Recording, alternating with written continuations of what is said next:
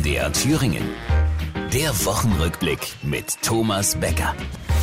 Das kennen Sie sicher auch. Man bestellt sich eine mega Soundanlage fürs Auto. High-End, wohin man schaut.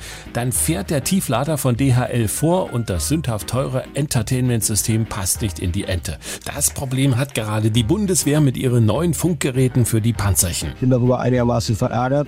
Der Auftrag ist erteilt worden im Dezember, also vor meiner Zeit. Und bislang hatte niemand dem Chef Bescheid gesagt. Dabei ist Reden doch so wichtig, sagt der Merz, dem es nach 16 Jahren Raute Ruhe nur nicht schnell genug gehen kann. Zum Beispiel mit dem Deutschlandpakt des Kanzlers. Auch nach drei Wochen gibt es keinerlei äh, Initiative der Bundesregierung, mit uns über irgendein Thema zu sprechen, obwohl der Bundeskanzler und ich auch darüber noch einmal persönlich gesprochen haben. Aus lauter Verzweiflung spricht der Merz derzeit in jedes Mikrofon und erzählt zum Beispiel, wie die Asylbewerber ihre Einkaufswagen mit neuen Zähnen vollpacken und nichts bezahlen. Das ist doch unverschämt. Weil es in der Sache einfach falsch ist, denn Asylbewerber können nur in Notfällen, wenn wirklich was vorliegt, äh, zum Zahnarzt überhaupt gehen. Das ist übrigens eine von wenigen Branchen, die in dieser Woche keinen Krisengipfel im Kanzleramt hatte. Wer hatte eigentlich einen? Insbesondere die Bauwirtschaft. Ach ja, und die energieintensive Chemiebranche.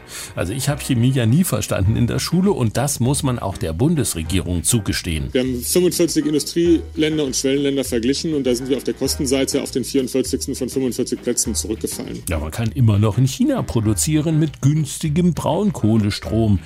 Das können die Apotheker nicht. Es besteht keine Gefahr, dass die auswandern. Deswegen hatten die nur einen Termin beim Bundesgesundheitskal. Um deren Probleme mit dem Minister zu verstehen, nehmen wir ein Beispiel, das jeder Notarzt in der Notaufnahme kennt. Es kommt ein Patient rein in kritischem Zustand. Denn es ist richtig, ein Apothekensterben hat begonnen. Und der Arzt kann einfach nicht helfen, weil er mit den Kollegen gerade den Dienstplan für Weihnachten besprechen muss. Ich wäre gerne beim Apothekertag gewesen.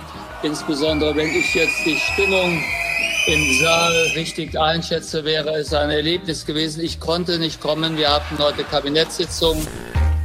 Das war die Woche. Der Wochenrückblick mit Thomas Becker. Auch als Podcast unter mdrthüringen.de.